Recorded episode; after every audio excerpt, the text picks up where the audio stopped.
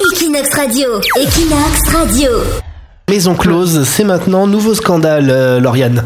Et oui, grosse polémique depuis quelques heures suite à un match de foot féminin. Alors pour comprendre, il faut un peu resituer. On est dans la commune de Poyestre, à quelques kilomètres de Perpignan.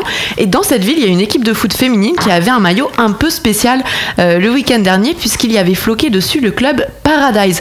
Alors le problème, c'est que le club Paradise de la Jonquera, c'est juste euh, le plus grand prostibule d'Europe. Donc ça a forcément euh, fait réagir, et notamment les élus locaux qui ont reproché la mise en avant d'un établissement qui est à milieu des valeurs sportives, bien évidemment.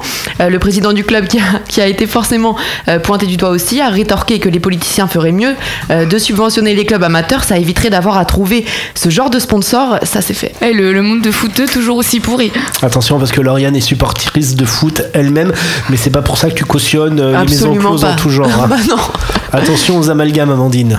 Et, et si vous voulez des, des témoignages bien sordides de gens qui sont allés dans les maisons closes, je vous laisse taper expérience euh, maison close Jean Carras sur euh, Google et vous allez voir tout ce qui va sortir. Ah, c'est, su- super horrible quoi. Je m'étais amusé à en lire et il y a des gens qui se plaignent et tout parce qu'ils sont pas contents du service des prostituées. Ouais, ouais, c'est ouais. n'importe quoi. Allez-y sur Google, tapez ça, vous allez voir. Equinox Radio, Equinox Radio.